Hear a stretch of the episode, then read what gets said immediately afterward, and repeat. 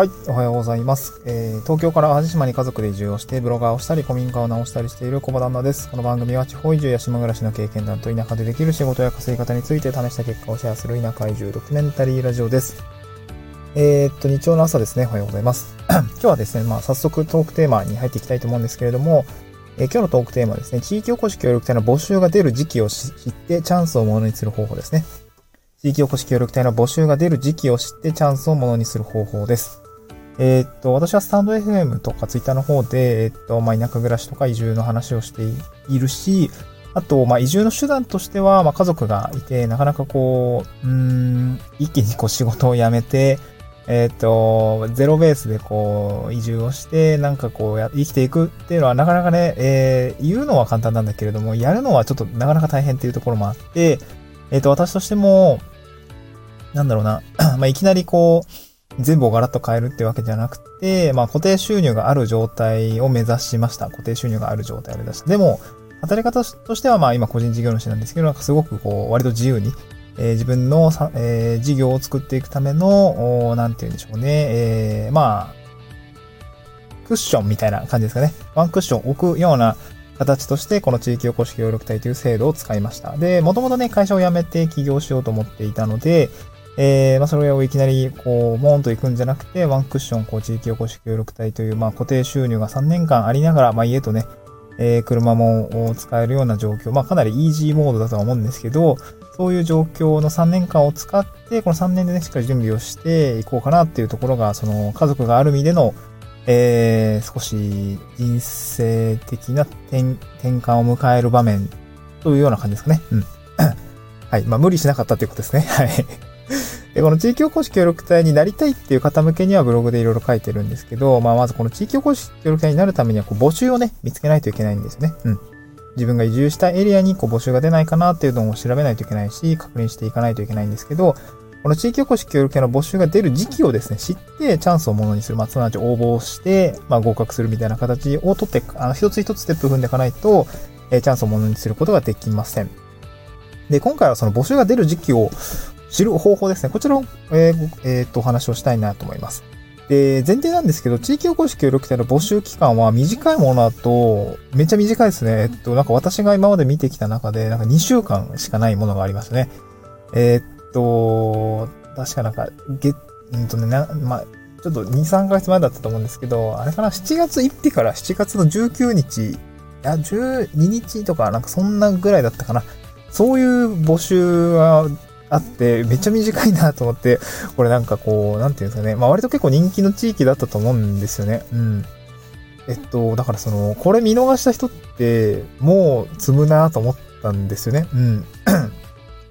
やっぱりその、見逃してしまうと、本当はそこに移住したかったのに、なんかその移住するね、あ一つの仕事とか、まあ、家とかっていうところが、あの、ある程度イージーな形でえー、移住していける手段が、こう、ついえてしまうなっていうところがあって、結構見逃すと取り返しがつかないなっていうところで、僕はね、この期間が短いっていうことについて、なんかすごく、え、もうちょっと長く取ってあげてもいいのにっていうような、まあ、毎回思ってたんですよね。うん。で、なんかその、まあ、地域おこし協力隊の新規募集が出る時期っていうのは、なんかね、その、ある程度推測ができるなっていうところを、まあ、実際入ってみて分かりました。あの、地域側に入ってみて、あと自治体の職員とかとしていろいろ喋ったりとか、あと現役の隊員として活動していることで、えっとね、あの、なんとなくこの、あ、こういう タイミングで 新規の募集が出るんだなっていうところが分かったので、えっと、今日はお話をしてみたいなと思います。で、これ2つポイントがあるなと思っていて、1つ目が来年度予算が決まるこの12月から3月の時期ですね。このあたりに多分集中的に出るんじゃないかなっていうところ。で、二つ目は、あの、えっとですね、二つ目はですね、現単位の終了とともに入れ替わりがある時期っていうところですね。ここはちょっと深く調べないといけないんですけども、ちょっとね、一つ一つ深掘りをしていきたいなと思います。で、来年度予算が決まる12月から3月の頃ですね。12月から3月の間っていうところに多分出やすいし、まあ私もそうだったっていうところがあるんですけど、ここら辺、あの、なんだろうな、仕組みというか、あの、制度が、制度にまつわるお金の流れとか、業務スケジュールの流れを考えていくと多分この辺出やすいんだろうなというなんとなく推測がつくかなと思います。実際そうかなと思います。まず、地域おこし協力隊って行政ですね、地方自治体の制度に、あ、じゃえっと、総務省の、えー、国ですね、国の総務省の制度なんですけど、運用しているのは地方自治体の状況になって、えー、主体になっていますと。で、行政のスケジュールって、大体年度ごとに予算が区切られていますよね。年度ごとに予算が区切られていて、例えばですけど、まあ、今、令和3年度だと思うんですけど、令和4年度の予算、次年度の予算っていうのはいつか、えー、調整をしているかっていうと、まさにこの10月から、あ10月から11月、そして12月ぐらいまでには、こうなんかこう精査をしていたり、みたいな、決定したりみたいなことが行われていると思います。うん。おそらくですけどね。うん。まあちょっと自治体によっても違うかもしれないですけどね。私の前職に行った、まあ、民間の会社もそうでした。うん。まあちょっとね、若干お堅い会社、親がね、親会社がお堅い会社だったんで、まああと多分ね、国交省周りとすごい色々あるから多分年度予算、あの年度的には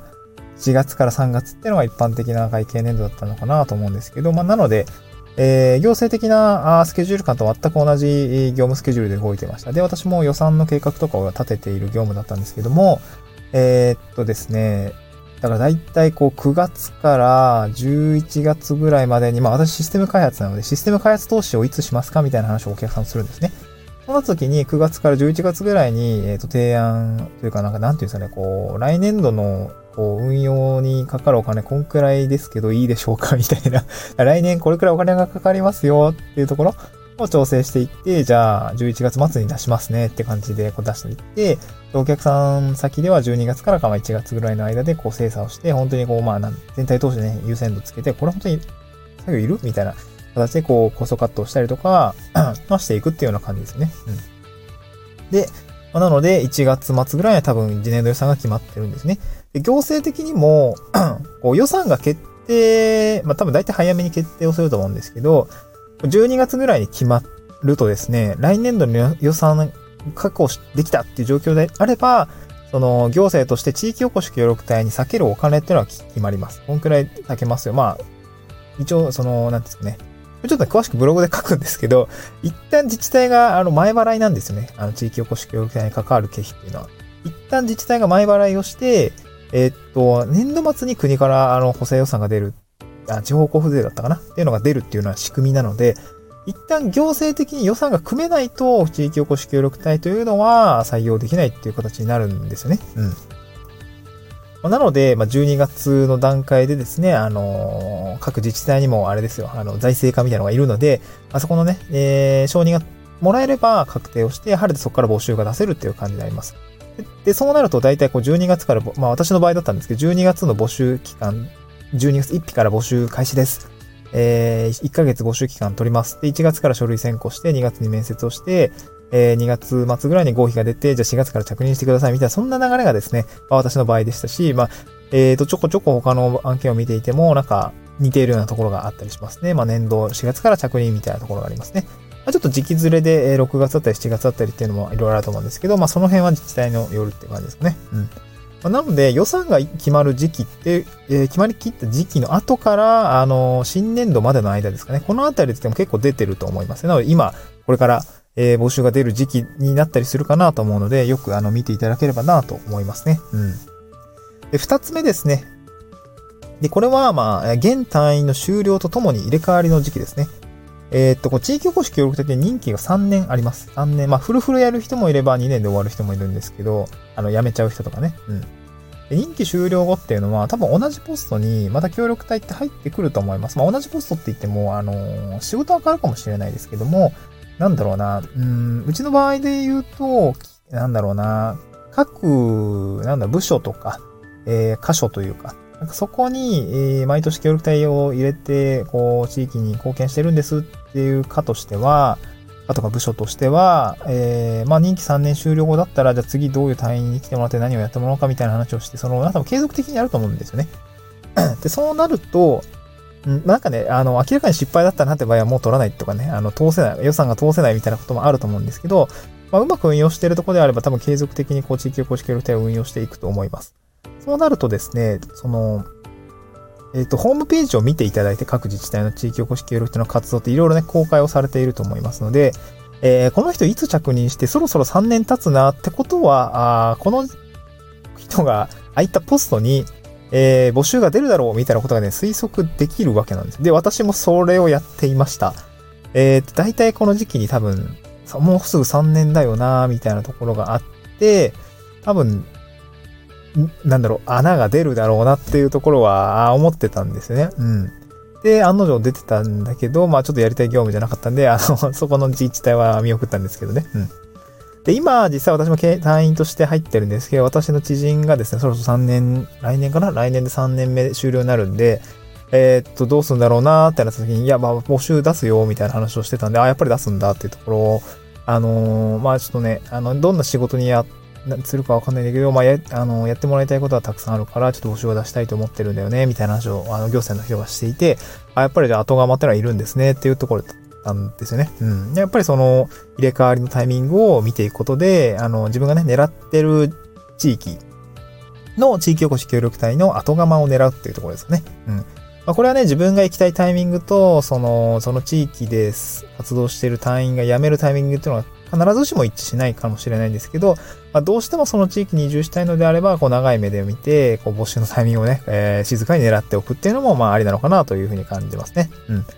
まあ、この二つですね、えっと、地域おこし協力隊の募集が出る時期ですね、二つタイミングがありますと。え一つは、あの、来年の予算が決まる、決まった後ですね、12月から約3月の間、新年度の間に、えー、おそらく、出るでしょうっていうところと、あと、現役これ調べないとわかんないんですけど、現隊員の終了とともに、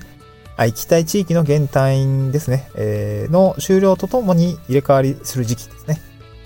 はい。まあ、これを調べて、えー、募集、ちょっと逆算をしてね、例えばですけど、来年の6月ぐらいに任期終了になるのであれば、えー、っと、おそらくですけど、まあでも、同じか。もうちょっと被っちゃいますね。3月とか2月ぐらい出るんじゃないかなっていうところがわかるかなと思いますね。うん。だいたい3ヶ月前には出るんじゃないかなと思います。うん、まあ、そんな感じでですね、えっと、地域おこし協力隊のね、募集が出る時期っていうのをね、あの、知る、あの、ある程度推測できますので、まあ、ぜひね、えー、なんかこう、気にしている地域があれば、ちょっとね、えー、調べてみて、逆算してみてもいいのではないかなと思いますね。今日の合わせて読みたいなんですけど、地域おこし協力隊の仕事内容ですね。まあ、そもそもその地域おこし協力隊募集するときにも、まあ、地域おこし協力隊って何みたいな話があると思うんですけど、どういう仕事内容をしていくのかっていうところの、ところは、まあ、改めて確認しておくといいかなと思いますね。えっと、今日合わせて読みたいの方に、えー、地域おこし協力隊の仕事内容とブログ記事をですね、えー、つけておりますので、ぜひ見てみてください。はい、今日はそんな感じでね、えー、おしまいにしたい、本題はおしまいにしたいと思いますけれども、ちょっとね、最後に雑談を持ってくるスタイルにしてみたんですけど、今日ですね、まあ、最近なんですけど、あれですね、あのー、夜泣き？最近辛いことなんですけど、やっぱ0歳、まだ1ヶ月半ぐらいなんですけど、子供がね、息子が0、1歳半ぐらいなんですけど、いや、もう最近の夜泣き、もう2時間3時間おきに、おえ、おえ、おえおえって 言ってて、まあ、妻もね、大変だし、まあ私もそれで起きちゃうし、なんかやっぱ大変だし、やっぱ0歳と2歳、あともう一人娘がいるんですけど、うん、この子ね、夜ね、その、ね、なかなか寝ないにやっぱ0歳と2歳の組み合わせでは一番しんどいんじゃないかっていうのは、ま、毎回し、うん、しんどいですね。2、3時間にやっぱ 一番下の子は起きちゃうし、それでなんか、0歳、2歳の子もなんか起きたら最悪だし、まあね、寝つくにもやっぱ小1時間かかるんで、ちょっとタイミングがずれると夜なかなかね、9時ぐらいに寝かしつけてるんだけど、なんか11時ぐらいまで寝ないみたいなね、話もあって、私もあなんか寝てくれたら、そっと起きて作業しようかなって思うのに、みたいな 最近はね、めっぽう朝起きれないですね、寝不足で。うん。まあ、そんな感じなんですけど、まあ、あの、やることはやっていきたいなと思いますので、今日も一日頑張っていきたいなと思います。また次回の収録でお会いしましょう。バイバイ。